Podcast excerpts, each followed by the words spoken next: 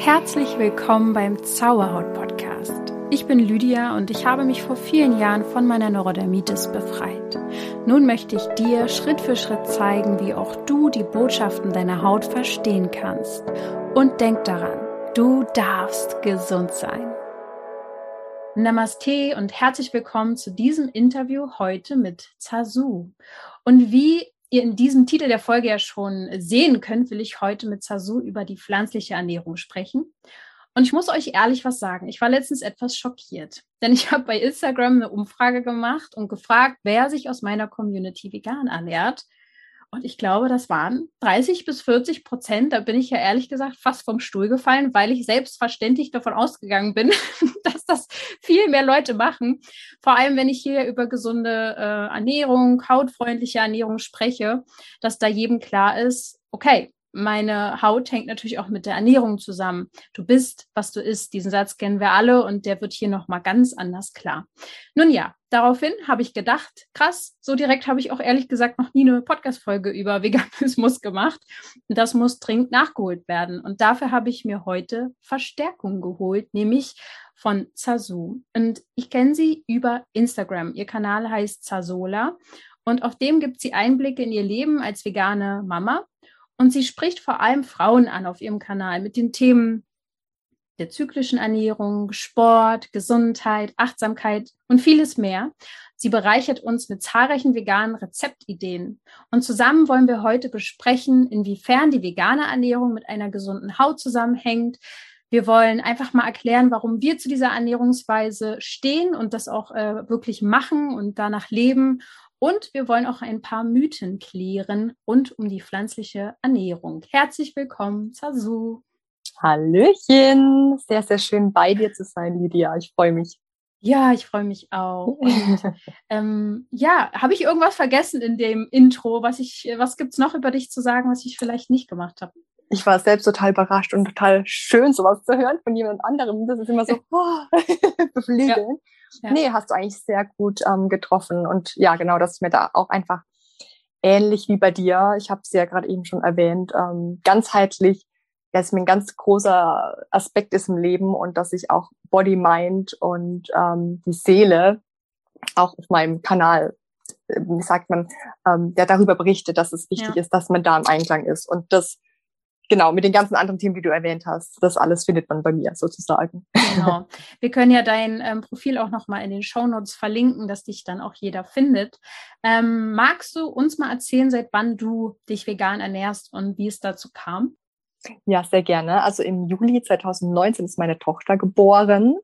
Und da war es so, ähm, ja, dass ich mich zu der Zeit noch komplett mischköstlich ernährt habe. Ähm, und dann war es so, dass ich halt in der Zeit extrem sensibel, sensibel war. Also alle, die Mutter werden, die wissen genau, von was ich rede. Das ist, da ist man so in einer Phase, da hat man einen bestimmten Hormoncocktail, man ist in seiner Bubble drin und man nimmt alles so intensiv wahr, auch jede Bewegung vom Kind. Ne? Wenn es mal einen Quietscher macht, dann denkt man, oh Gott, und das hat sich so bei mir auf alles ausgewirkt. Ne? Also ich hatte dann auf jeden, also in allen Lebensbereichen habe ich so eine Sensibilität entwickelt, auch ähm, was Filme anging oder Dokumentation. Ich konnte teilweise nicht, nicht mal eine kleine negative Nachricht hören. Das hat bei mir gleich wirklich zwei, drei Tage nachgewirkt und ich war so, oh mein Gott, was ist da los? Also, mhm. und da kam natürlich auch dann das Thema mit der Ernährung.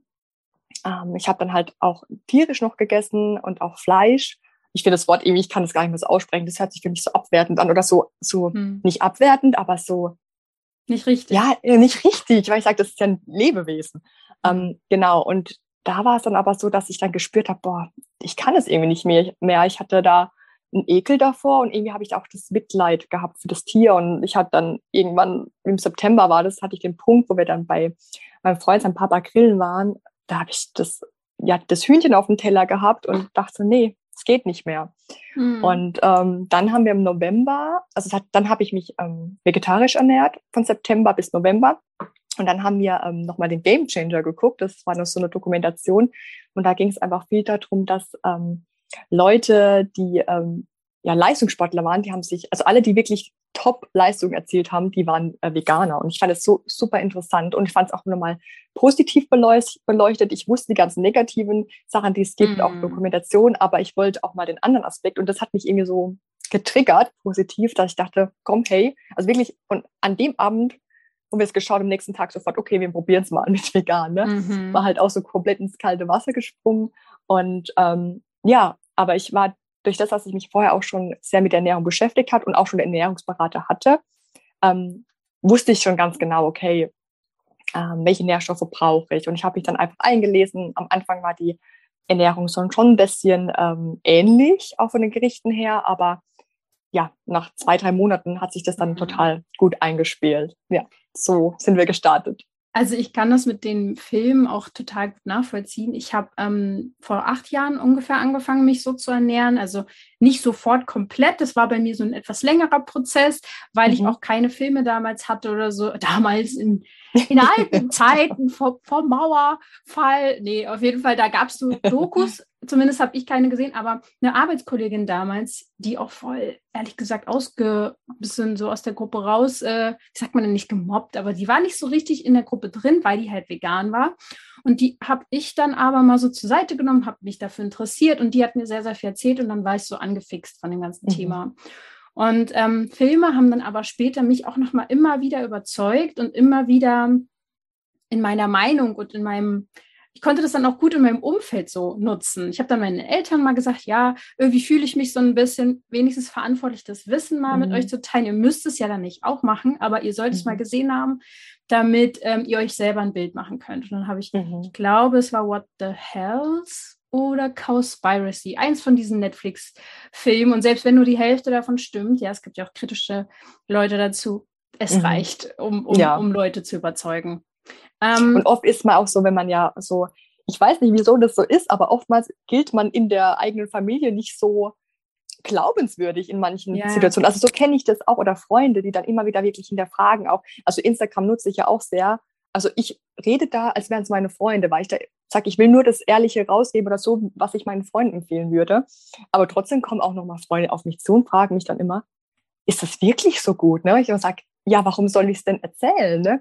Was hat man ähm, davon? Ja, genau. Und das ist irgendwie so, spüre ich auch selbst in der Familie, dass die Leute dann trotzdem irgendwie zu jemand anders gehen und den nochmal fragen und dem mehr Glauben schenken. Deswegen ist es ganz gut, nochmal mit anderen Sachen zu kommen, wie ja. Dokumentation und sowas. Ja, irgendwie, als wenn Leute nochmal wie so eine neutrale Meinung brauchen, die nicht auf dieser genau. Familienebene stattfindet. Stimmt. Ich weiß auch ja. nicht warum, ehrlich gesagt, weil es gibt mhm. ja eigentlich nichts Wichtigeres als diese familiäre Meinung. Mhm. Aber gut, ähm, ist vielleicht ein kleiner erster Tipp schon mal an alle, die vielleicht sogar schon vegan oder sich pflanzlich ernähren und irgendwie die Eltern noch so ein bisschen ähm, briefen wollen und das äh, immer so ein Thema ist. Ne? Es ist ja manchmal ein sehr kritisches Thema. Ja. Bevor wir in die Richtung Nährstoffe und auch was das für eine positive Auswirkung generell auf die Gesundheit hat, möchte ich so ein paar Mythen mit dir einmal schnell so äh, aufklären, sozusagen, weil ich glaube, das sind immer so die krassesten Aha-Momente. Und äh, wenn man die einmal aufgeklärt hat, zum Beispiel gibt es da den Mythos, und was sagst du dazu? Soja essen zerstört den Regenwald. ja, also ich habe mich natürlich gleich auch am Anfang damit befasst und ich sage gleich nein. Also Mythos stimmt nicht. Ähm, es ist so, dass, dass der ähm, meiste Sojaanbau für Tierfutter genutzt wird, also für die Massentierhaltung.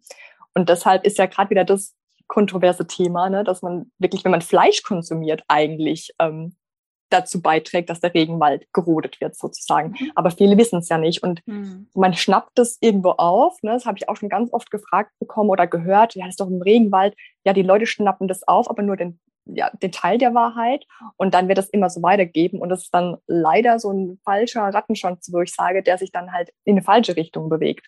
Und ja, ja Genau, deswegen auf gar keinen Fall. Wir nutzen, glaube ich, nur vier bis sechs Prozent, also für unsere mhm. Lebensmittel, die wir verzehren. Und die werden auch noch in Europa angebaut. Also genau. Frankreich, Deutschland, Österreich. Genau, das wollte ich nämlich auch. Da gibt es noch einen qualitativen Unterschied auch zwischen dem Soja, was man quasi den Tieren geben darf und was man uns Menschen äh, auf dem Teller präsentieren darf. Ja, also da ist auch nochmal ein Unterschied. Das ist so der erste Mythos, den ich auch immer ständig gehört habe. Also da irgendwann wird man dann auch so ein bisschen genervt davon, wo man so denkt, oh, mhm. muss ich das schon tausendmal erzählen. Dann der zweite Mythos, den ich auch immer sehr, sehr spannend fand, ist, ähm, Veganer bekommen nicht genug Proteine. ja, es ist halt auch so ein krasses Thema. Langsam flacht das Fitness, äh, der Fitness-Lifestyle wieder ab. Ich war da ja auch voll drin, muss ich sagen. Deswegen kann ich da auch ganz gut mitreden. Aber da war es ja wirklich so, das Protein wurde über alles gestellt. Mittlerweile ist es ja so, dass man sogar sagt, wenn man sich nicht so proteinreich ernährt, dass man älter wird, weil Protein ähm, ja auch ganz viel schon wichtig für die Zellen ist, aber auch ganz arg in eine andere Richtung entwickeln kann. Und deswegen sage ich also bei also man ist auf jeden Fall gut versorgt bei, bei der veganen Ernährung. Ähm, man hat mittlerweile auch so viele Alternativen oder Möglichkeiten, Protein aufzunehmen. Das ist gigantisch. Also ich habe früher, das ist so witzig, wo ich eigentlich die Möglichkeit hatte, so viel Protein zu essen, aus allen Lebensmittelquellen, habe ich Proteinpulver genommen, obwohl das unnatürlich ist. Ne? Und da hätte ich ja normalerweise noch mehr ähm, Möglichkeiten gehabt, sagt man. Also man denkt immer, man ist so eingeschränkt. Aber ähm, ist ja auch so, dass es gerade bei der pflanzlichen Ernährung so viele ähm, Lebensmittel gibt, die einfach so viele Nährstoffe liefern. Ne? Also es ist ja nicht nur dann das Protein, jetzt wie bei, beim Fleisch. Natürlich hat Fleisch auch andere Nährstoffe, aber wenn man Hülsenfrüchte isst, da ist die Liste so lang von Nährstoffen und deswegen deckt es halt einfach schon so mega viel ab. Und wenn man dann die Sachen kombiniert, dann hat das halt auch nochmal eine viel bessere biologische Wertigkeit. Das heißt, unser Körper nimmt es dann nochmal viel besser auf. Also totaler Mythos. Ja, mega. Ja. Äh, hast du sehr, sehr schön nochmal erklärt. Und der nächste Punkt, den finde ich gerade für dich so spannend. Ähm, wie habe ich den jetzt hier formuliert? Äh, Kinder können nicht vegan ernährt werden. Was ja. sagt Mama denn dazu? Also ich muss auch sagen, ich war am Anfang auch skeptisch, weil ich am November begonnen habe. Und ähm, die Malia wurde dann auch, wir haben im Dezember mit der Beikost begonnen. Und da musste ich mich auch relativ schnell reinlesen. Und natürlich waren da kritische Stimmen. Ich habe mich erst im Internet eingelesen und dann waren so, nee, stand überall vegan ist nicht gut, ne? Und das ist wirklich das, man muss sich wirklich gezielt informieren. Ich habe mir da auch ein Buch gekauft, das kann ich auch jedem empfehlen, das heißt Vegan für Sprösslinge. Und da sind alle wichtigen Infos drin. Süß, und da kann man auch immer süß. wieder nachschlagen. Ja. ja, und vor allem ist es auch ähm, noch jetzt, also für mich ist es auch ganz wichtige Nährstoffe stehen halt einfach drin von 0 bis ja, hm. 99 sozusagen. Also kann man immer wieder nehmen zum Nachschlagen. Auch wichtige Interviews mit ähm, Doktoren und die sich ähm, speziell mit, auch mit der Algen auskennen und mit Omega-3. Genau, und ähm, natürlich muss man da nochmal gezielter sich einlesen, ähm, was wichtig ist. Aber es gibt auch viele Kinder, die mischköstlich ernährt werden, die ähm, mangelernährt sind, weil sie nur Nudeln mit Tomatensauce essen oder ja. nur ähm, Wienerle mit ja, oder nur Wienerle, ja. ohne irgendwas. Oder einfach oder Süßigkeiten. Genau. Ja, also ich finde, ähm, man ist eigentlich so, ich bin viel bewusster. Also ich habe mhm. das Gefühl, meine Tochter kriegt viel mehr Nährstoffe als, also das will ich jetzt auch nicht sagen, das wäre jetzt bewertend, aber eigentlich habe ich schon das Gefühl, dass mir dadurch, dass sie mir so viel Gedanken macht, dass sie schon sehr, sehr gut versorgt ist. Weil mhm. bei uns gibt's dann auch nicht mittags ähm, Schokolade oder so, dann mache ich ähm, unseren Obst- und Gemüseteller oder ich mache Energy Balls aus Datteln mit Haferflocken, alles mögliche. Das sind ja so viele Sachen drin. Also ja, da ähm, kann man echt. Ich finde es auch ja. äh, spannend, dass gerade so bei Veganern oft, wahrscheinlich nicht bei allen so, auch ein Bewusstsein überhaupt erst für Lebensmittel und Nahrung entsteht. Es ist bei mir mhm. genau das Gleiche. Ich habe mich vorher nicht mit irgendwelchen Nährstoffen auseinandergesetzt oder wie viel brauche ich von dem und dem und wie auch immer. Also würde ich genauso auch unterschreiben. Aber ich kann auch die Unsicherheit verstehen. Natürlich will man fürs Kind nochmal äh, noch, noch besser irgendwie das alles machen als für sich selbst wahrscheinlich. Dass man dann erstmal kritische Stimmen hört, das kann einen natürlich verunsichern. Aber das Klar, weil ist man doch auch ganz gut. Ja, und weil man natürlich auch nochmal eine Verantwortung hat. Wenn man nur ja, die Verantwortung klar. für sich selbst hat, ist es nochmal so, weiß man, okay, wenn da was schief läuft, hm. aber bei, bei einem Kind, das, wie du sagst, das will man immer nochmal besser und machen und höher stellen. Aber wenn man da mal drin ist, am Anfang ist es sowieso bei Beikost. Egal, ob du das Kind mischköstlich ernährst oder vegan, da ist mir immer so, oh Gott, oh Gott, mache ich alles richtig. Also so war es halt bei mir, ne? Aber ich kenne viele Freundinnen, bei denen es genauso war. Und ähm, deswegen, ähm, das spielt sich relativ schnell dann ein. Also irgendwann wird man da voll locker. Also mittlerweile sind wir da mega locker und da gibt's auch Phasen, wo die Malia mal nicht so viel isst. Und ist okay, die holen sich das, was sie brauchen, weil Kinder sind wirklich sehr intuitiv. Und natürlich, wenn man denen Schokolade vorlegt, natürlich würden die da dazu greifen. Es geht schon darum, wir machen auch oft, sage ich immer, wie so in Spanien, ähm, wie sagt man dazu, Tapas. Tapas. Wir, wir, ja, genau, wir, listen, wir legen, stellen alles auf den Tisch und sie kann sich rausholen, was sie möchte, dass sie eine große Auswahl hat. Ja, und ähm, ja, manchmal greift sie ein paar Wochen nicht zur Avocado oder zum Paprika und dann auf einmal wieder voll viel. Mhm. Das, Spannend, da muss man halt auch immer locker sein. Ja, es ist echt. Was man da auch für sich selber mitnehmen kann, wenn man das Kind so beim intuitiven Essen beobachtet. Extrem, extrem, ja. Richtig ja. toll, ja. Vielleicht kommen wir ja später auch noch dazu. Ich habe ja noch einige Fragen in petto, aber mhm. lass uns noch, wie viel habe ich noch? Vier Mythen recht äh, schnell durchgehen. Einmal, dass vegan unnatürlich ist. Was sagst du dazu? Nein, finde ich auch nicht. Also es ist, natürlich kann man sich auch vegan unnatürlich ähm, ernähren. Ne? Es gibt ja Richtig. da auch viel verarbeitete Lebensmittel. Aber wenn man wirklich sich vegan ernährt, so wie ich es auch empfehle, dann ähm, sollte man wirklich 80 Prozent davon natürliche Lebensmittel zu sich nehmen. Und ähm, deswegen absolut nicht. Ist, ja, ich finde es eher unnatürlich, wenn man halt sowas nacheifert, wo einfach vorgelebt wird und sich gar keine Gedanken macht, bewusst, äh, bewusst dahinter steht. Natürlich ähm, sage ich auch nicht, dass es jeder so leben muss wie ich. Das ist überhaupt das steht nicht zur Debatte und ich verurteile auch niemand, wenn jemand noch das äh, Bedürfnis hat oder wirklich bewusst das Fleisch auch zu sich nimmt. Ähm, aber das Bewusstsein finde ich so wichtig dahinter. Mhm. Und ähm, ja. genau, also absolut nicht unnatürlich, nein.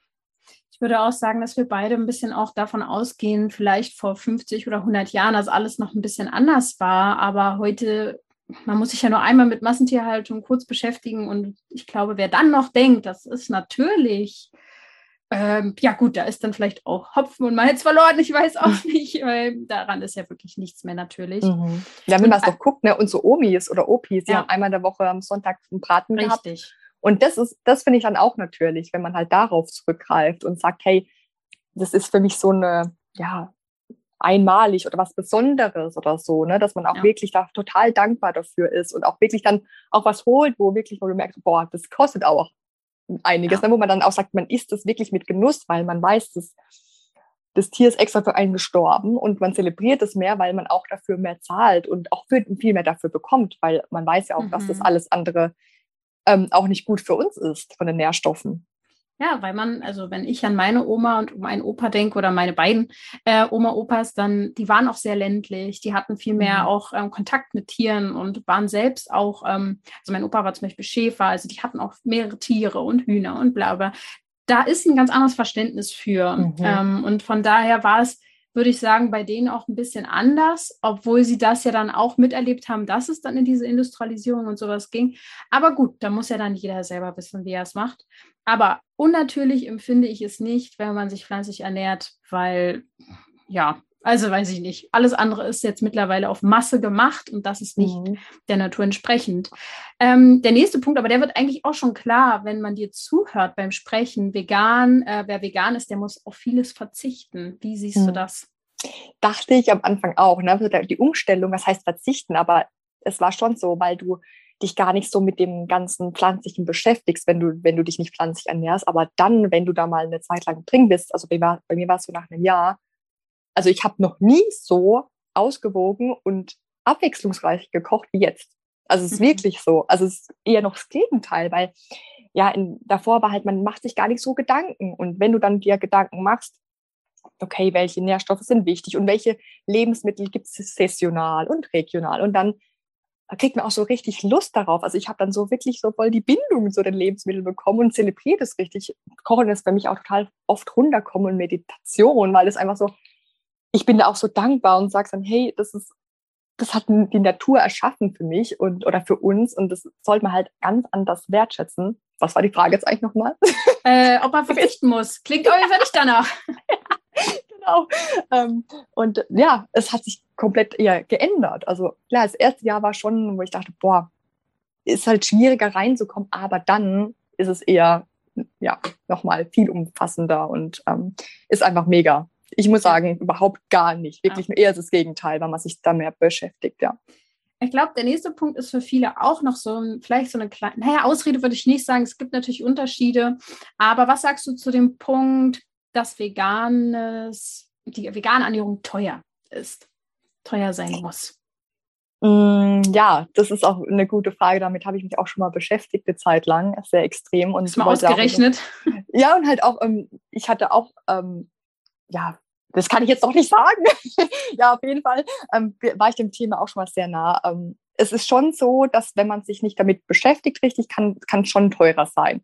Aber ich muss auch sagen, der Körper ist für mich das höchste Gut und mhm. ähm, dem möchte ich Gutes tun. Und deswegen möchte ich an diesem Ende nicht sparen. dann, also bei mir wurde auch da, habe ich das komplette Bewusstsein verändert. Ich, mir ist das Materielle nicht mehr wichtig. Also, dass ich sage, ich brauche jetzt da das Neueste oder da das Beste. Bei mich ist es wichtig, dass es mir, meinem Körper gut geht und deswegen lege ich da schon auch Wert drauf, dass es hochqualitative Lebensmittel sind und die schon teurer sind. Also ich finde schon, dass es ähm, teurer Wobei ich weiß es nicht. Ich kann ja jetzt gerade einen direkten Vergleich nicht ziehen, muss ich sagen, weil wenn ich ja. mich ähm, ähm, normal, was heißt normal, mischköstlich ernähren würde, da wäre es vielleicht auch so, weil ich dann auch auf qualitativ hochwertiges Fleisch äh, legen würde und das wäre ja auch teurer. Also ja, wenn man es jetzt so vergleicht, glaube ich sogar nicht, weil dann auch ja. das Gemüse und Obst. Nee, ist ja sehr also, reichhaltig meistens, ja, hat man sehr viel davon, wenn man einmal irgendwie so eine so ein Ofengemüse oder so macht, hast ja so viel die ganze Zeit davon. Ich muss auch sagen, mhm. ich brauche teilweise auch gar nicht mal mehr so viel, wie als ich ähm, früher dann gekocht habe. Da war mein mhm. Teller so voll und ich hatte das Gefühl, vielleicht habe ich so viel essen müssen, weil da nicht so viel drin war. Ich weiß nicht warum, mhm. aber ich mhm. musste viel mehr essen als jetzt. Ich bin sehr, mhm. sehr viel schneller satt. Kennt ja vielleicht mhm. jeder von so einer Kürbissuppe oder so, wie satt das einfach macht. So ein Kürbis. Ähm, ich würde auch sagen, dass ich sehr, sehr gerne auch mehr Geld für mein äh, Essen ausgebe als früher und es vielleicht auch kann. Es ist vielleicht auch ein Luxusding teilweise, okay, mhm. aber man muss ein bisschen Prioritäten setzen und ich sehe es genauso wie du. Ähm, die Deutschen sind auch generell Menschen, die wenig Geld für Essen ausgeben wollen. Das ist in anderen Ländern komplett mhm. anders ja, und wir sind es ja. einfach nicht gewohnt und deswegen, man tappt auch selber noch manchmal in die Fallen, wo man sagt, oh, das ist jetzt aber teuer. Klar, muss man dann auch nicht immer alles holen, mhm. aber ich finde, gerade wenn man sich vegan oder pflanzlich ernährt und einfach mal sich Kartoffeln holt, Gemüse und irgendwie, was weiß ich, Kürbis, was weiß ich, so eine Sachen und nicht dieses ganze, hier noch irgendwas fertig gemacht und da diese ganzen Fertigsachen, dann ist es, finde ich, nicht unbedingt so viel teurer. Also man kann mhm. auch, glaube ich, recht günstig vegan sich ernähren, aber die Qualität die Qualität ist schon entscheidend. Und da ist eher mhm. die Frage, muss denn, ist es denn überhaupt äh, erstrebenswert, günstig zu essen? Also das mhm. ist vielleicht mhm. die Gegenfrage, die ich dann stellen würde. Und da kommen wir vielleicht auch wieder zum nächsten Punkt, denn die Lebensmittel, die überall so verkauft werden für ganz, ganz günstig, was ist denn da noch drin? Die sind vielleicht mhm. riesig groß und sehen perfekt aus, aber es ist designt. Das ist super krass, mhm. dass Essen heutzutage fast schon designt wird. Da kommen wir zur nächsten Frage und somit auch zum nächsten Thema, nämlich Veganer haben Mangelerscheinungen. Mhm. ähm, wie sieht es denn da bei dir aus? Also nein, ich kann sagen, ich habe keine. Ich muss sagen, ich habe vor zwei, drei Monaten ein Blutbild machen lassen. Das war jetzt auch, ja, verbesserungswürdig, sage ich mal. Aber es lag auch dran, ich habe es über zwei Jahre gestillt. Und ähm, natürlich zerrt es ganz schön an, an dem eigenen Körper. Aber es waren jetzt nicht Sachen, die kritisch mit der veganen Ernährung ähm, zusammengestellt werden, sondern es war bei mir Jod und ähm, Selen. Und Selen. das ist aber auch, genau, und das sind ja auch die zwei Sachen, die gerade in der normalen oder mischköstlichen Ernährung ähm, immer eine Rolle spielen, weil unser Boden einfach selen- und jodarm ist hier in Deutschland. Und ähm, genau, aber sonst von den Nährstoffen, natürlich war ich am Anfang auch so, boah, hoffentlich kriege ich alles. Es, es ist ganz normal, dass man so denkt, weil es halt was, man ist ja so eine richtige Lebensumstellung, ne?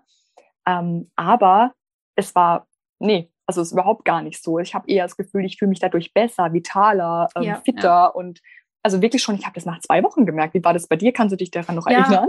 Sehr schnell, ja, also ich kann mich doch noch erinnern dran, auch wenn es schon so ewig her ist.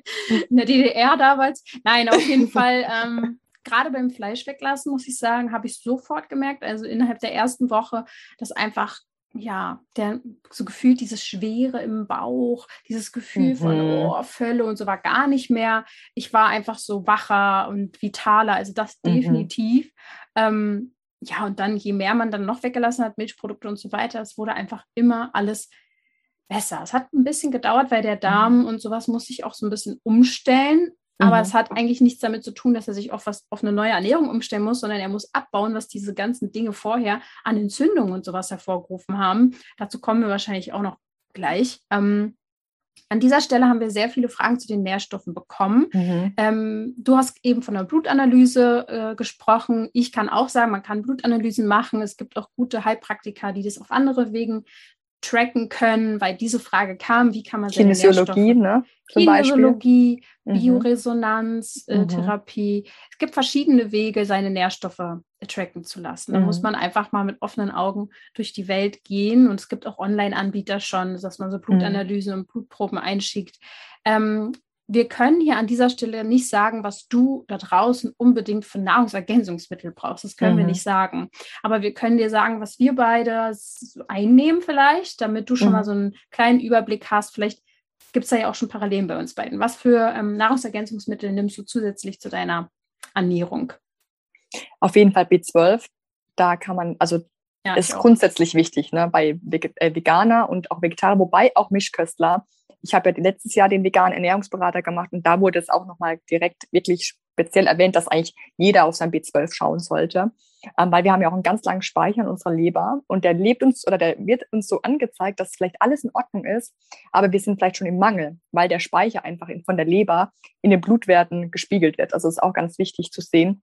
Ähm, wenn man aber dann Erscheinungen hat wie Müdigkeit, Erschöpfung und schnelle Reizbarkeit, weil das B12 ist ja auch für die Nerven super wichtig, ähm, dann sollte man sich auch mal Gedanken machen und mal auch mit dem Heilpraktiker, jemand, der sich da auskennt, ähm, ja, drüber sprechen. Dann, wie gesagt, Selen und Jod. Ich habe auch ähm, eine Zeit lang die Jodalge genommen. Ich weiß nicht, ob du das auch machst. Mm -mm. Also beziehungsweise mache ich noch immer nicht. noch ähm, die Nori-Alge. Ähm, oh. Die mache ich auch der Malia morgens immer ins Porridge. Also das wird dann, das, das schmeckt man auch gar nicht raus, weil die Nori-Alge ist ähm, ja eine neutrale Alge. Die schmeckt nicht nach Meer, sag ich mal. Mhm. Weil ich muss ja sagen, ich kann den Geschmack nicht mehr haben nee, von, nee, von, von, von, von, von, Fisch oder sowas. Mhm. Ähm, genau, und dann ähm, habe ich noch D3, aber das ist ja auch auf Vitamin alle bezogen. Mhm. Genau. Die Sonnen, das Sonnenvitamin sozusagen. Das Sonnenvitamin, genau. Ähm, und das nehme ich sogar im Sommer. Ich weiß nicht, wie es bei dir ist, aber ich nehme es sogar im Sommer, ja, weil ja. man ja auch nicht so gut das aufnehmen kann. Ne? Mhm. Also es ist ja die Sonne muss einen gewissen Winkel haben und wir sind ja auch nicht jeden Tag, liegen wir mittags in der Sonne im Bikini, wir sind dann meistens noch eingecremt, was es ja dann auch wieder hemmt. Richtig. Und ähm, genau, dann die drei, was habe ich denn noch? Ähm, Omega 3? genau, stimmt, Algenöl. Algenöl. Ja. ja. Das, weil wir können ja auch durch Leinöl und ähm, Leinsamen und ähm, Chia und Hanföl und sowas können wir ja auch die Omega-3-Fettsäuren aufnehmen, aber wir haben nicht alles. Und Algenöl ist, glaube ich, DHA und EALA super wichtig, ähm, wo wir das halt auch bekommen. Und bei ähm, Leinöl haben wir nur eine Stufe, die das nicht komplett umwandeln kann. Deswegen würde ich auch mal jedem empfehlen, Algenöl auch ja. zusätzlich einzunehmen. Da gibt es ja Kapseln oder so als Öl zum Einnehmen. Stimmt. Und dann habe ich aber, ja. Ja, äh, ich überlege auch gerade, weil du hast ja jetzt schon Sachen gesagt, würde ich alles unterstreichen, nehme ich genauso. Und Eisen ist halt noch so eine Sache bei Frauen mhm. teilweise und Magnesium. Aber das, das sind dann so diese individuellen Sachen. Also mhm, ich zum Beispiel ja. bräuchte gar nicht so extrem Eisen. Ich habe es ja erst letztens auch kontrollieren lassen. Das mhm. war bei mir top. Die äh, Vitamin D-Werte waren auch in Ordnung, könnte noch ein bisschen besser sein, aber besser als Durchschnitt ist es auf jeden Fall schon mal was. Mhm äh, was, was ja schon mal ganz gut ist. Und B12, da meintest du ja auch vorhin schon, ähm, das ist ja auch etwas, was in der Erde vorkommt oder eben leider nicht mehr so viel mehr. vorkommt. Und von daher ähm, sagen ja immer viele, naja, wenn man Fleisch isst, kriegt man Vitamin B12 und so weiter. Aber das Ding ist, dass die Tiere das meistens auch supplementiert mhm. bekommen. Mhm. Und ich finde, diesen Umweg muss man nicht gehen, um Vitamin mhm. B12 aufzunehmen. Man kann es direkt selber supplementieren. Da gibt es ganz, ganz tolle Sachen mittlerweile. Ähm, und ansonsten fällt mir eigentlich zu dem Punkt jetzt so ein akut auch nichts weiter hm. ein, was ich einnehme, glaube ich. Nee. Also wenn ich nochmal auf den Zyklus eingehe, habe ich noch mal ein paar Phasen. Zum Beispiel gerade in der Lutealphase, das ist die Phase nach Eisprung und vor der Periode, nehme ich Magnesium. Ah, ja, genau. genau, gerade super, weil wenn man PMS-Symptome hat, wie Migräne oder Krämpfe. Also man spürt es auch schon, manche haben ja auch wirklich schon vorher Bauchkrämpfe oder die Brüste tun weh. Dann ist Magnesium mega zum Entspannen der Muskeln, auch fürs mhm. Blut und auch ähm, ja, gegen Kopfschmerzen und B-Vitamin, also B-Komplex, finde ich da auch super, weil dann ist mir auch oftmals ähm, leichter gereizt, weil das Östrogen ähm, sinkt ja und ähm, am Schluss ja dann alles am niedrigsten, ne, wenn wir unsere Periode haben, sind ja Hormone alle unten. Und da merkt man auch, dass man total schnell gereizt ist von Situationen, also so geht's mir, wo ich sage, äh, warum, ne? Total ja. Äh, unnötig, ne? Aber ja. man merkt, okay, das ist einfach, sind unsere Hormone, wir sind wir Frauen, das ist okay, aber man kann es zum Beispiel mit B-Vitamine super unterstützen Und es ist wirklich so, wenn ich die einschmeiße, eine halbe Stunde später, bin ich schon viel entspannter. Das ist krass, wirklich. Also, ja, stimmt. Ich habe nämlich auch gerade äh, gedacht, B12 ist ja nur eins, aber es gibt ja auch diese anderen B-Vitamine und da nehme ich auch so mhm. eine B-Komplex. Und mhm. ähm, gerade, wir werden später nochmal genau auf den Zyklus eingehen und wie man sich da ernähren kann am besten. Ähm, wenn ich nehme eigentlich B-Komplex meistens, also durchgängig und du mhm. vielleicht ja auch. Ich habe da gar nicht mehr so krasse Stimmungsschwankungen, was bei mir mhm. im Zyklus, also in der Menstruationsphase am meisten ist, ist dieser Rückzugs- Modus. Also ich will mhm. mich nicht mehr so nach vorne präsentieren. Auch bei Insta-Stories mhm. ist es immer bei mir eher so eine Überwindung. Ich möchte eigentlich lieber mich zurückziehen. Und das ist ja auch zyklisch so vorgesehen eigentlich. Ja. ja. Aber gut, ähm, da muss man einen Weg finden. Ähm, kommen wir mal zu der nächsten Frage, damit wir hier noch so ein bisschen was schaffen, weil es ist noch so ein bisschen was. Ähm, aber ich würde auch an dieser Stelle schon sagen, wer sich da mehr interessiert für, der kann ja zu dir auch aufs Profil gehen. Wir haben es mhm. ja am Anfang schon gesagt, wo man dich findet. Und ich werde es auch in den Shownotes verlinken, weil du da wirklich sehr, sehr viel täglich ja auch was bei mhm. Instagram mhm. zu teilst. Und es ist vielleicht überfordernd am Anfang, aber es lohnt sich definitiv, diesen Weg zu gehen. Yes. Ähm, Genau, dann kam jetzt noch die Frage, vielleicht passt das auch sogar an der Stelle ganz gut, die ähm, Phytoöstrogene aus der Pflanze. Ich glaube, das ist auch so ein Soja-Thema. Also inwiefern das gut oder schlecht ist, also unsere Hormone beeinflusst. Das ist ja diese große Frage immer. Mhm. Ähm, also ich habe es auch mal nachgelesen. Ganz ehrlich, so genau habe ich mich dann auch nicht informiert, weil ich da ein gewisses Vertrauen habe. Ich weiß nicht, ich spüre das innerlich. Ich bin da schon sehr intuitiv. Und wo die Frage kam, da musste ich, ich bin, bin auch nicht äh, hier, nur weil ich Ernährungsberater bin, genau, bin ich auch nicht komplett der Hormonexperte und weiß alles so und denke so, okay, das ist jetzt auch neu für mich. Aber ich habe sogar nachgelesen, dass es sogar positive Wirkungen hat auf unser Körper, gerade bei den Frauen gut fürs, äh, fürs Hormonsystem ist oder für den Hormonhaushalt. Ja. Ähm, und dass genau. es gar nicht so negativ behaftet ist. Natürlich sollte man, wie gesagt, schauen, ob das Soja, ähm, was für eine Qualität es hat. Ich würde auch kein günstiges Soja kaufen. Ich habe zum Beispiel auch immer einen äh, Tofu von Taifun oder Tukan. Der mm, ist sehr mm, gut von der Qualität. Lecker. Ja, sehr lecker. Und man spürt es auch. Also ich habe davon auch überhaupt keine Probleme. Ich hatte auch mal eine Sojamilch, da habe ich dann auch hm, einen Blähbauch bekommen und ja, ich ähm, Bauchschmerzen. Sojamilch ne? mag ich auch nicht. Nee, so. m -m. also da habe ich auch das Gefühl, dass Soja ist irgendwie anders. Ne? Das wird ja auch anders behandelt, aber alles, was mit Tofu äh, fermentiert ist oder ähm, bei Tempeh, ist es irgendwie anders und wird anders an, aufgenommen. Und ähm, ja, da halt auf die Qualität achten.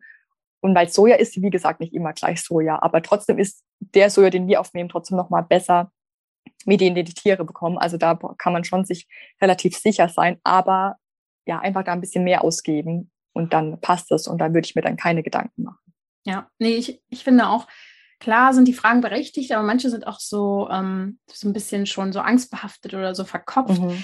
Dabei, wenn man sich einmal mit dem Thema beschäftigt, merkt man, dass es ein viel vertrauensvolleres Thema ist als diese vorherige Ernährung, weil da ist so viel, du nimmst ja auch Emotionen auf über diese ganzen Fleisch- und tierischen Produkte. Mhm. Ähm, das ist, steckt ja in den Fasern drin, in Organen sind Emotionen drin und äh, irgendwie ist das alles so, die Pflanzen und hier und da, das ist alles irgendwie gleich schon so, ah, es ist irgendwie gleich schon so eine gute Energie irgendwie. Ja. Und es ist ja auch logisch, dass man sich nicht äh, 24-7 von Soja ernähren sollte. Es ist ja äh, logisch, dass das auch nur ein Teil, ein kleiner Teil vielleicht sogar ist, ne, von einer ja. pflanzlichen Ernährung.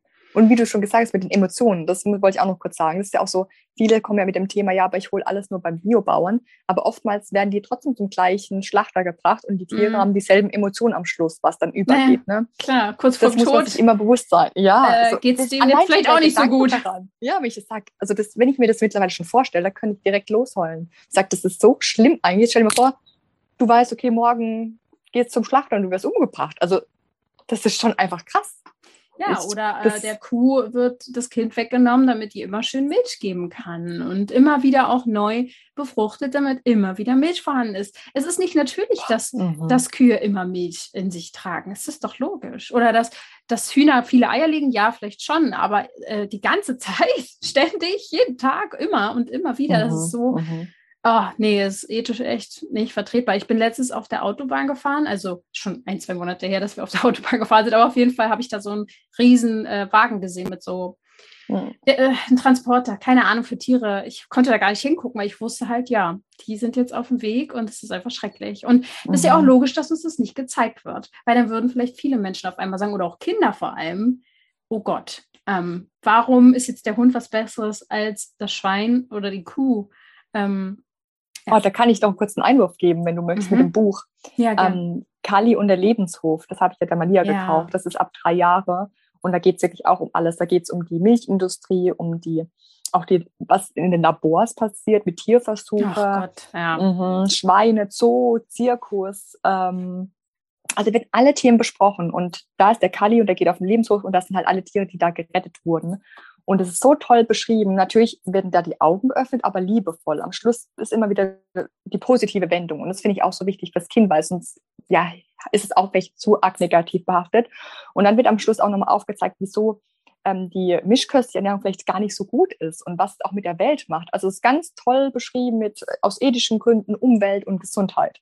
Ganz tolles ja. Buch, kann ich auch jedem empfehlen für kleine Schön. Kinder. Weil ich finde es auch, es ist auch unsere Verantwortung, den Kindern das bewusst zu machen und nicht einfach ähm, was geben. Klar, wenn sie dann danach entscheidet, sie möchte trotzdem das essen, dann will ich ihr auch nicht das vor, äh, also vorschreiben, dass sie das nicht darf. Aber ich möchte das Bewusstsein, das Bewusstsein mitgeben, ähm, was, was da eigentlich passiert. Was und das finde ich auch, genau, und das finde ich auch für die Verantwortung der Eltern, dass die das den Kindern auch zeigen sollten. Hm. Ist meine Meinung, ja. Ja, vor allem, ähm, ich zum Beispiel würde meinen Eltern auch heute gar keinen Vorwurf oder so machen, weil mhm. damals war es einfach ein anderer, weiß ich nicht, anderer Stand, keine Ahnung. Also das Wissen war anders da und ähm, das, sind, das Schöne finde ich dann, wenn meine Eltern jetzt mir gegenüber offen sind und da mitmachen. Also meine Eltern zum Beispiel waren nach dem einen Film, den ich ihnen dann mal gezeigt habe, sofort, ich glaube, am nächsten Tag war alles irgendwie aus dem Kühlschrank raus. Ähm, die haben es dann verschenkt, äh, was sie nicht mehr essen wollen. Und das finde ich jetzt, jetzt irgendwie schön, dass ich das mhm. Bewusstsein da reinbringe. Und ich finde es genauso, wie du sagst, ähm, man muss ja Kindern oder sollte wahrscheinlich eh nicht vorschreiben, aber eine Auswahl bieten und dieses Bewusstsein schaffen, was ja. wirklich dahinter steckt. So. Und man muss ja auch sagen, wir sind ja auch, die Kinder sind ja unsere neue Generation. Und mhm. natürlich sind die auch weiter. Ja. Jeder, der sich auch mit der Seele befasst, der weiß, okay, die sind eine neue Generation oder die, die sind weiter, obwohl wir älter sind. Das, ja, ist einfach, ich krieg schon Gänsehaut, das ist ja. einfach so krass und deswegen isst du auch. Ja. und es ist einfach, ähm, finde ich auch schön, wenn dann die, deine Eltern oder die Eltern dich annehmen und deine Ratschläge wahrnehmen, weil oftmals ist so, die, manche Leute sind dann halt so in ihrem Ding drin und, und lassen sich beraten, ja, ich bin weiser und ich weiß das doch alles schon, ich bin älter, ne? Und deswegen finde ich es so schön, wenn man die Leute auch einfach anders überzeugen kann, weil das, ja, einfach so viel Mehrwert bietet in allem. Und ich sage auch, wenn man das vorlebt und auch liebenswert rübergibt und nicht mit einer, einer negativen Art, dann steckt man sein Umfeld auch voll an und dann geht es wie so Domino Richtig. in alles über und das ist einfach schön. Ja, ich bin da eh nie so hinterher gewesen mit irgendwelchen Bekehrungen, auch bei mhm. Freunden mhm. oder sowas. Ich habe immer gesagt, macht mal euers, ich mache meins, ihr könnt, äh, weiß ich nicht, die Fragen stellen, die ihr wollt oder auch nicht, wenn es euch nicht interessiert. Aber die meisten haben das erst mal so eine Weile beobachtet und akzeptiert und dann irgendwann hat man diese automatisch irgendwie interessiert dafür, mhm, weil man ja mhm. selbst Veränderungen bei sich wahrgenommen hat. Man, also ich wurde schlanker, mein ganzer Körperbau hat sich irgendwie verändert, mhm. mein Hautbild hat sich verändert, ich hatte mehr Energie, ständig wurde ich gefragt, wie kriegst du das alles hin? Und ich wusste selber manchmal gar nicht mehr, dass das ja vielleicht damit zu tun hat. Ne? Also ähm, ja, aber es ist einfach spannend, wie man nur durchs Vorleben ähm, da ja auch schon viele Leute anzieht, die es ja, dann wirklich ja. interessiert. Ne? Ähm, Bin ich auch und, voll bei dir. Das sehe ich genauso. Ja, und ähm, genau an der Stelle passt vielleicht die Frage, wie man denn jetzt damit umgeht, wenn du zu Besuch bist bei jemandem, der nicht vegan ist oder wie du das generell machst, wenn du im Urlaub bist und dann weiterhin deine Ernährung natürlich durchziehen möchtest. Gibt es da mhm. Hürden? Mittlerweile nicht mehr. Also es ist so, dass bei uns im Umfeld alle sehr tolerant sind, was unsere Ernährung angeht und wirklich fast alle bis auf ein, zwei essen auch schon vegetarisch. Und ähm, das, ich glaube auch, dass es vielleicht was mit uns zu, zu tun haben könnte, weil wir so einen, auch einen Denkanstoß gegeben haben, aber wir haben sie auch nicht bekehrt oder so. Nee. Und deswegen war das bei uns auch immer so, die Leute, wenn ihnen Geburtstag ansteht, wird direkt gefragt, hey, könnt ihr das essen oder habt ihr auf das Lust? Und ich bin schon so, dass ich sage, ja, ich kann auch gern was mitbringen, weil ich möchte nicht, dass sie einen Mehraufwand haben. Aber die sind auch so tolerant und sagen, nee, ihr, sind bei, ihr seid bei uns zu Besuch und ähm, da seid ihr willkommen. So ja, wie ihr es möchtet. Und das ist einfach total schön. Und ähm, bei der Familie ist es auch so, dass dann natürlich auch immer was Veganes für uns gekocht wird. Und ähm, ja, da muss ich sagen, bin ich mega dankbar für, mhm. dass dass sie da auch so offen sind und ähm, uns da so annehmen. Das hört sich irgendwie so an, als wäre wir so. Jetzt wäre richtig Aussätzige. ja. ähm, aber genau, das ist für uns gar kein Problem. Ähm, Essen gehen gehen wir gar nicht so oft. Ich muss auch sagen, weil ich auch einfach gern selbst koche und ähm, gern weiß, was in den Lebensmitteln ist. Natürlich gehen ja auch mal mit Freunden wohin oder sowas und dann ist aber auch kein Problem. Da gibt es nee, auch oder? beim Italiener, nee, ja. man kann lasst dann den Käse weg, ähm, esst vielleicht mal Nudeln mit ähm, ja, Gemüse oder so. Ist ja auch Ausnahme. Also wir gehen nicht jetzt jede Woche essen oder sowas. Ja, ja. Und im Urlaub haben wir es zum Beispiel so gemacht. Ähm, wir waren jetzt erst zweimal im Urlaub, seit wir vegan sind. Ähm, und einmal haben wir selbst das Sorge gemacht. Das ist ja dann gar kein Problem. Und ähm, beim zweiten Mal haben wir halt im Hotel vorher äh, angerufen und haben gefragt, was sie denn für vegane Alternativen haben. Mir war es halt wichtig mit ähm, der Pflanzenmilch für mein Frühstück morgens ja, und ähm, große Auswahl an Gemüse. Und da war wirklich dann auch alles gegeben. Da gab es ein riesen Salatbuffet mit verschiedenen Antipastis und mega super. Also wenn man wirklich auch dann vor Ort jetzt keine große Einschränkung haben möchte im Urlaub, dann würde ich schon sagen, dass man sich vorher beim Hotel informiert. Weil mhm. es geht, glaube ich, in jedem Hotel vegan. Aber ich möchte ja auch nicht jeden Tag nur Nudeln mit Tomatensauce essen oder ein bisschen Salat. Man möchte ja schon auch, also so geht es mir, eine gewisse Auswahl haben. Es gibt ja, ja mittlerweile auch schon richtig vegan freundliche Hotels, ne? Ja. Ähm, wo dann auch alles so glutenfrei und vegane Gerichte, wo alles schon beschriftet wird. Also ich finde das mittlerweile schon ganz gut aufgebaut. Ja, da geht so richtig so mein Herz auch so geil. Ja. uh.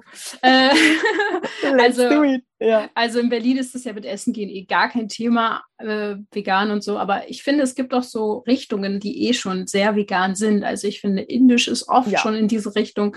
Ähm, auch viele asiatische Gerichte. Mhm sind einfach schon so angehaucht auch, dass es eh schon vegan ist. Manchmal steht, ja auch gar nicht drauf vegan, aber wenn du mhm. dann anschaust, äh, da ist nichts drin, was, äh, was, was Milch oder sowas enthält. Also da kann man dann, da, irgendwie hat man dann so einen Riecher dafür. Und wenn man ja. dann so plant, ja, ich möchte dann irgendwie essen gehen mit meinen Freunden, dann wird schon drüber nachgedacht, naja, wo, wo könnte es denn am besten auch gehen? Und äh, ja gut, Berlin ist gar kein Thema. Also von daher kann ich eigentlich mich hier gar nicht einschleusen. du, wir sind letztens hier auch gelaufen bei uns und da war es so, dass wir einen Chinesen gesehen haben. Ich so, ah ja, Chinesen, der hat ja auch Tofu und sowas. Der hatte keine vegetarische ah, Speichekarte. Und da war ich so, wow, what?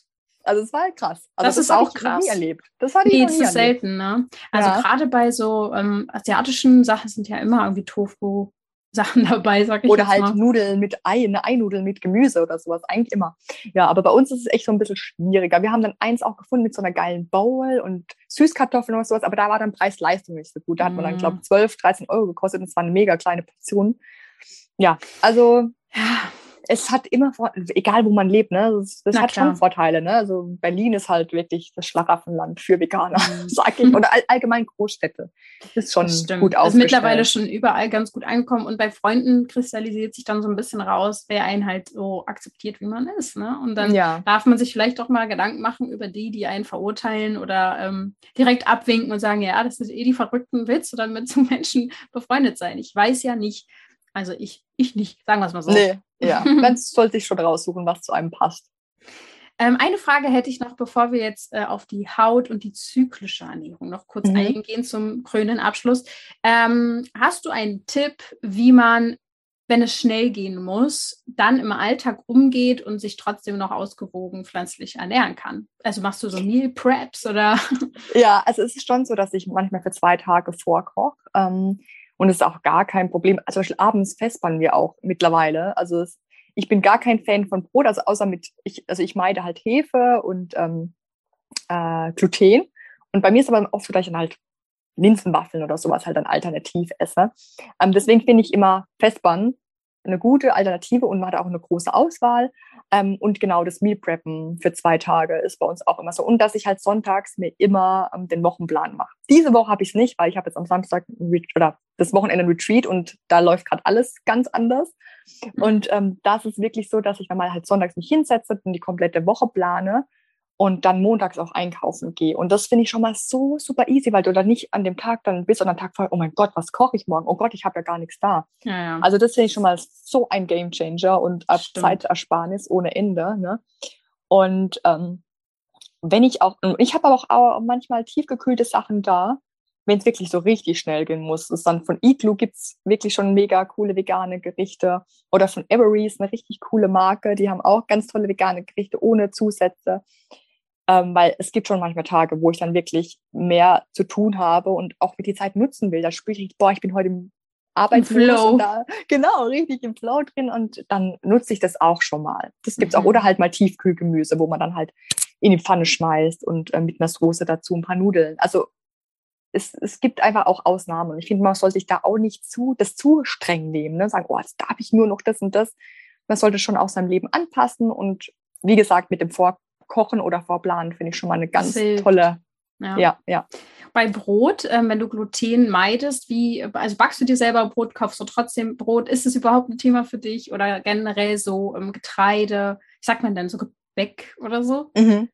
Also bei uns ist es so, dass wir dann auch im Biomarkt immer das Brot holen und die haben nicht immer viele Alternativen ohne Hefe und ähm, mhm. Roggenbrot und ähm, ja, und bei mir ist es halt so, ich mag Gluten, ich spüre das, dass es mir auch nicht so gut tut. Also ich muss sagen, ähm, oftmals habe ich nach Gluten auch mal einen aufgeblähten Bauch, obwohl ich keine Intoleranz habe, das habe ich schon mal testen lassen, aber ich spüre das, dass es einfach nicht so das Gute ist. Also Weißmehl oder sowas meide ich schon wirklich jahrelang, aber ich spüre auch so teilweise Dinkelmehl, ist auch nicht immer das, das Wahre und es macht mich auch manchmal träge. Und ähm, deswegen bin ich da von abgekommen oder auch Hefe, ne, sagt man, ah, das quillt auch auf, ne, weil das geht ja auch so auf und es kann ja auch im Körper aufgehen und, und der, dem Bindegewebe und den Haut- oder Wassereinlagerungen einfach zugutekommen. Und ähm, ja, und deswegen bin ich von dem Thema auch ein bisschen abgekommen und habe das mal so ein bisschen getestet und muss sagen, dass es mir damit auch besser geht. Aber also du nutzt jetzt auch keine glutenfreien Produkte?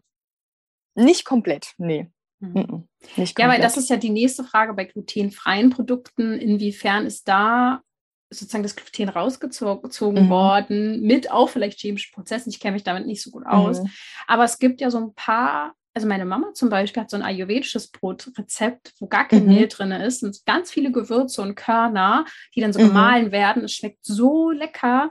Äh, mhm. Äh, da ist aber kein Mehl drin, kein Gluten und dann auch noch ayurvedisch, was ja auch so ein bisschen meine Richtung ist, dass man so ein bisschen guckt, ähm, dass man so seinen Körpertyp und so angepasst ja. hat. Vater also, Dosha. Ja, genau. Aber da gibt es so, ja. gibt's schon echt tolle Sachen. Also ich finde, voll da kann cool, das kannst du mir sehr gerne mal weiterleiten, weil ja. ich muss sagen, ich bin auch voll der Fan von Körner. Aber wenn es rein gemahlen ist, ist es super, weil meine Tochter zum Beispiel, die mag das Grobe nicht. Aber wenn man das ja, ja alles malt, dann ist es ja auch eine gute Alternative. Also ja. richtig cool. Ja, das mache ich. Vielleicht kann ich das ja mal bei Instagram zeigen. Ja, ich bin ja da nicht mal. so mit, mit Rezepten, das ist immer so aufwendig für, für mich jetzt, für, mein, für meine Person ist sowas immer aufwendig. Aber ähm, du hast eben schon einen wichtigen Punkt angesprochen, der ganz gut zur Haut passt, nämlich ähm, wenn jetzt Gluten oder dieses Hefe, das sich dann so in die Haut absetzt und dann auch mhm. so ein mhm. bisschen Wassereinlagerung macht.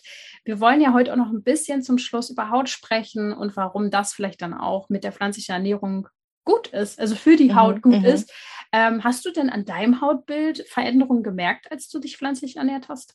Ach, ganz extrem. Also ich habe, klar, ich habe mittlerweile immer noch ein paar kleine Unreinheiten, aber das ist auch vollkommen normal und ist auch bei manchen halt einfach extremer was die Hormone aus, angeht, weil es auch bei hochsensible Leute ist ja so, dass die auch mit der Haut viel mehr reagieren und die Hormone. Und man nimmt da alles viel mehr wahr. Deswegen bin ich da auch nicht mehr so kritisch, aber es ist schon ein enormer Unterschied. Also ich war auch früher viel schneller aufgequollen durch die Milchprodukte Bürourlaub, nee, Spaß. Aber es war schon, ich habe das schon gespürt. Es hat sich relativ schnell geändert, dass Wasser aus dem Körper gegangen ist und dass auch die Entzündungen, also ich hatte, klar, ich habe mal eine kleine Mitesser, das ist normal, aber da hatte ich schon manchmal so richtige Entzündungen in der Haut. Und Unterlagerung oder sowas. Genau, so, so kleine, mhm. und dann wirklich, wo du dann so einen Pickel hattest, der ging drei Monate gefühlt nicht weg. Ne? Und dann wirklich, und das hatte ich dann schon mal geändert. Ich hatte jetzt mhm. nicht mit Akne zu kämpfen, so richtig, aber es hat sich schon verändert, dass ich, ja, es ist ja auch so, dass zum Beispiel ähm, Lebensmittel, die einen hohen glykämischen Index haben, das heißt, wo der Blutzuckerspiegel extrem schnell, schnell hoch. Genau, mhm. und wieder runter sinkt, das ist auch schlecht für, für unsere Haut, weil also es ist auch, ja, der Körper reagiert da ja extrem auch mit dem Zucker und ähm, gerade Lebensmittel mit dem hohen glykämischen Index haben auch vermehrten, ähm, sagt man, Einfachzucker, der dann auch wieder sich in der Haut spiegelt. Das heißt auch, Manche reagieren sogar bei Kartoffeln noch extrem. Ähm, oder halt, was ich immer sage, ne, weiße Nudeln, Reis, helles Brot. Das ist auch alles, wo man sagt, hey, das hat doch eigentlich gar keinen Zucker, aber weil es ein hoher glykämischer Index hat und wir auch danach nach einer halben Stunde wieder denken, oh, jetzt habe ich schon wieder Hunger. Das sind eigentlich schon gute Zeichen, dass es halt Lebensmittel sind, die uns auch nicht so gut tun und ähm, auch in der Haut sehr schnell widerspiegeln. Das war äh, lustigerweise auch eine Frage, ob Reis und Kartoffeln schlecht für die Haut sind. Stimmt, ähm, stimmt, ja. ja. also ich, ähm, du kannst gleich auch noch was dazu sagen. Ich, äh, mir fiel noch eine Sache ein, die ich an der Stelle sagen wollte. Ähm, wenn du dich umstellst auf eine pflanzliche Ernährung, ähm, reagierst du, also ich zumindest, zumindest habe auf Sachen nicht mehr so sehr reagiert wie früher. Also ich hatte viel weniger Unverträglichkeiten und Allergien. Gewisse Dinge sind sensibler geworden. Also so, ich sage jetzt mal, ich kann mir gar nicht mehr vorstellen, dass ich früher manchmal ein Glas Milch getrunken habe. Wenn ich das heute nur einen Schluck nehmen würde, würde ich es wahrscheinlich merken. Also das ist schon sensibler geworden. Aber ich habe äh, andere Sachen viel besser vertragen, weil mein ganzer Körper mehr in Balance war. Da war mehr so in, in, im Takt sozusagen, das ist mehr intakt gewesen, sodass ich dann zum Beispiel, ich persönlich auch nicht so eine Schwierigkeiten habe, wenn ich mal Reis esse zum mhm. Beispiel, weil, mhm. weil wahrscheinlich sowieso einfach alles schon ein bisschen ausgeglichener ist. Mhm. Isst du Kartoffeln und Reis? Reis nicht, aber tatsächlich hat das auch einen anderen Aspekt wegen Arsen. Ähm, mhm. Natürlich lege ich da auch ähm, Wert auf die Qualität, aber jeden, der gerne Reis isst, würde ich immer empfehlen, auch den Reis vorher. Also es gibt ja immer ähm, die gewisse Angabe, da habe ich früher auch mal gemacht, ein Glas Reis und zwei Wasser. Aber dann quillt es halt komplett auf und das Wasser ist ja dann komplett verdampft. Wenn man das so machen möchte, würde ich trotzdem empfehlen, danach den Reis nochmal richtig abzuspülen und davor auch, weil das Arsen dann rausgeht, was ja so ein Giftstoff ist für unser Körper. Billig-Reisprodukte sind halt mehr belastet und ähm, Bio natürlich weniger. Und das aber trotzdem Grund, wieso ich Reis immer noch nicht so gern mag. Also okay. Und hörst du halt dein auch, Bedürfnis. Genau, genau. Und aber Kartoffeln, Süßkartoffeln esse ich alles. Mhm, ja, ich und da spüre ich eigentlich gar, gar keinen. Und wie du schon gesagt hast, mit dem, ähm, wie der Körper reagiert, ich habe auch schon mal ähm, auf vegan umgestellt, direkt auch, ich weiß nicht mehr, wie das war. Auf jeden Fall, ich da, das war vor vier, fünf Jahren und noch länger. Und da habe ich auch so krass reagiert, wenn ich da, oder wenn ich äh, Mischköstlich gegessen habe und Bohnen oder Hülsenfrüchte, das ja, ging ja, gar nicht. Blähung oder so. Ja, oder? wo ja auch mhm. viele ja schreiben, hast du keine Blähung, weil ich halt so viel nee. auch davon esse, ist ja gar nichts mehr. Also ich, nee. ich habe so wenig Blähungen und Blähbauch wie ja. noch nie. Und auch, wo ja. ich auch, also früher war das wirklich gang und gäbe, wo ich dachte, das ist eigentlich fast normal. Ne? Aber da war ja der Körper einfach nicht in Balance. Ne? Deswegen, ja. wie du sagst, es stimmt, wenn durch die Pflanzenernährung ist der Körper, der, der spürt, okay, die tut mir gut. Ne? Das ist, das ist ähm, was mein Körper auch braucht. Man spürt es dann wirklich, wenn man mal eine längere Zeit drin ist. Ne? Man, gerade auch was dann die Intuition angeht, ne? mit dem intuitiven Essen, da kommen wir dann auch immer mehr zurück. Also so mhm. ging es mir natürlich. Ja, das ähm, stimmt, das stimmt. Dass man auch, ich heute Morgen, ich habe mein, mein Porridge auch nur zur Hälfte gegessen. Ich, ich habe keinen Hunger mehr. Und das hätte ich früher, hätte ich einmal gegessen, weil ich dachte, ja, nee, das kann ich doch jetzt nicht ja. stehen lassen. Aber jetzt ist halt so, dann essen wir es morgen früh oder ich esse es später. Ne? Also darum geht es, aber das, das, Verhältnis einfach dazu, die Intuition, die, da kommt alles einfach wieder zurück. Man geht so wirklich back to the roots und zum Ursprung. Ja, das stimmt. Das würde ich genauso auch sagen. Und jetzt hast du äh, angeteasert, dass man zyklisch auch sehr viel mit der Ernährung unterstützen kann. Also für die Frau jetzt speziell äh, sozusagen. Was, was versteht man unter einer zyklischen Ernährung? Ja, also es ist ja so, dass wir ja vier Phasen haben. Ich glaube, das ist so mega interessant. Ich bin ja auch gerade, was heißt neu im Thema, aber seit drei, vier Monaten beschäftige ich mich sehr intensiv damit und ähm, ist auch so Potenzial nach oben, wie viele Frauen da sich noch nicht äh, oder nicht zyklisch leben oder sich wenig damit beschäftigen. Also es ist so, dass man halt mit, der, mit den Nährstoffen ganz viel machen kann, mit unserem Wohlbefinden und was unser Körper braucht. Es ist interessant, dass viele, die auch intuitiv essen, die ernähren sich auch schon ähnlich, also wie, wie es eigentlich zyklisch sein sollte. Also ich habe mich mhm. dann auch mhm. mal reflektiert, okay, in der Zeit esse ich auch in so in der Richtung. Also es hat dann auch alles, äh, war alles, wie sagt man, hat sich ähm, da auch gespiegelt, dass ich schon sehr intuitiv bin. Ähm, es ist zum Beispiel auch so, dass man, ich kann ja mal so ein paar Tipps raushauen, weil wenn ich da komplett aushole, ist es ein bisschen Da kann man schwierig. ja dann bei dir nochmal auf dem Profil schauen, wenn man Genau, da, da kommt die nächsten Monate auch einiges noch dazu. Ähm, dass man in der Phase, also in der Phase kurz vor der Menstruation und während der Menstruation ist echt das Wichtigste, wo man so ein bisschen mehr darauf achten sollte, weil man da einfach sensibler ist und ähm, die Hormone einfach wieder, wie gesagt, nach unten gehen. Und da sollte man zum Beispiel Kaffee komplett meiden. Mhm. Kaffee ist so krass, also es wirkt sich so extrem auf, weil der Jahre in der Phase eigentlich eher auf Rückzug gehen sollten und Ruhe gönnen. Und wenn wir uns dann halt wieder künstlich pushen, dann wirken wir extrem gegen. Und dann, wenn halt der Kaffee nicht mehr wirkt, dann fallen wir halt danach richtig ins Loch und dann mhm. kommt es auch mit den Nerven, dass wir da reagieren. Und ähm, deswegen ist da Kaffee so schlecht. Und ich habe das auch letztens war es bei mir auch so, dass ich einen Kaffee getrunken habe und ich habe es nicht mehr auf dem Schirm gehabt. Einfach so, oh, ich habe jetzt mal Lust auf einen Kaffee.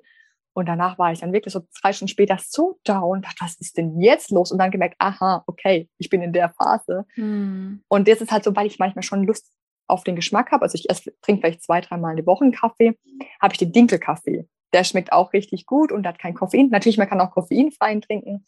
Das ist auch was anderes, aber ich würde da wirklich strikt Koffein meiden und Zucker. Alle Süßigkeiten, man hat ja vermehrt Lust auf Süßigkeiten, aber das liegt daran, dass wir mehr Energie brauchen. Also der Körper braucht mehr Energie, also wirklich mehr Kalorien in der Zeit, weil wir die, die Menstruation wird sozusagen vorbereitet, auch in der Phase. Das ist einfach unser Körper muss da mehr leisten, deswegen brauchen wir auch mehr Ruhe und mehr Energie. Und das kriegen wir eigentlich durch komplexe Kohlenhydrate, durch gute Omega-3-Fettsäuren, durch gute, ähm, ja, wie sagt man, nährstoffreiche Lebensmittel. Und das soll, da sollten wir zurückgreifen. Und wenn wir solche Gelüste auf Schokolade haben, dann sollten wir vielleicht auch Magnesiumpräparat nehmen oder mhm. einen Kakao trinken, keinen mhm. mit Zucker, also dann selbst einen so anmischen. Einen guten. Genau, einen guten ja, Kakao oder ja. mal eine Zartbitterschokoladenstückchen, wo wirklich auch dann ja, Nähr also Nährstoff, drin. Genau, wo dann einfach auch das, das begünstigt, was unser Körper da verlangt. Also da magnesiumreiche Lebensmittel, auch Bananen. Alles, was natürlich da sehr viel Nährstoffe liefert. Das ist dann so enorm. Und es merken, wenn man sich da mal einen Monat dran hält, dann, oder halt einen Tag schon, spürt man das, hey, ich hatte ja gar keine Gelüste darauf. Ja. Also bei mir ist es auch richtig krass. Ich denke dann schon manchmal, oh, jetzt habe ich irgendwie gerade Gelüste. Also es ist dann wirklich so, dass ich jetzt spüre, jetzt habe ich eben gerade voll Hunger esse ich ein Stück Schokolade und dann denke ich, nee, ich habe gar keine Lust drauf. Also es ist wirklich schon so eingeprägt, dass ich dann spüre, nee, das braucht mein Körper wirklich gar nicht. Es ist mhm. viel tiefer und es, der braucht einfach viel mehr Nährstoff und viel mehr Kalorien. Schön. Und ähm, ja, wenn man darauf mehr eingeht, ist es das ändert auch einfach so viel. Und man hat auch nicht die ganzen Schwankungen mehr, die Stimmungsschwankungen. Wollte ich gerade sagen. Und dadurch ja. wird ja dann die Haut auch nicht so ausschlagen, weil die ist ja dann ja. meistens nur von diesen ganzen Hormongedöns äh, so betroffen und äh, zeigt uns ja auch, zieh dich zurück und ich möchte nicht, also ne, das ist ja auch eine Botschaft dann sozusagen, wenn die genau. Haut ausschlägt und ähm, ja, das ist mega spannend und ich glaube, mhm. da kann man noch jetzt wahrscheinlich stundenlang weiter drüber reden. Du bietest mhm. ganz viel ähm, Wissen äh, auf deinen Kanälen, auf deinem Instagram-Kanal. Und da kann man jetzt auch nochmal raufgehen, wenn man dazu mehr wissen will. Und ich danke dir an dieser Stelle schon mal sehr für dieses ganze Wissen, was du mit uns geteilt hast. Und vielleicht willst du noch einen Abschlusssatz sagen an die, die jetzt denken, Huch, das wusste ich gar nicht, ja krass. Oder ich habe es schleifen lassen, stimmt, ich werde es mir wieder aufnehmen. Ähm, was möchtest du vielleicht mitgeben, dass man so motiviert ist, sich pflanzlich oder bewusst zu ernähren? Ja, ich finde es ganz wichtig, einfach sich das große Warum zu suchen. Warum möchte ich das machen? Ne? Also das ist ein ganz ausschlaggebender Punkt, den ich wichtig finde, dass man da sich auch eine, eine Bewusstheit schafft und weiß, okay, ich mache es aus diesen Gründen und denen möchte ich treu bleiben. Und ich finde es auch wichtig, dass es eine gewisse Selbstliebe und auch Achtsamkeit ähm, sich selbst und den anderen gegenüber. Selbstliebe sich selbst natürlich und Achtsamkeit gegen sich und den anderen gegenüber.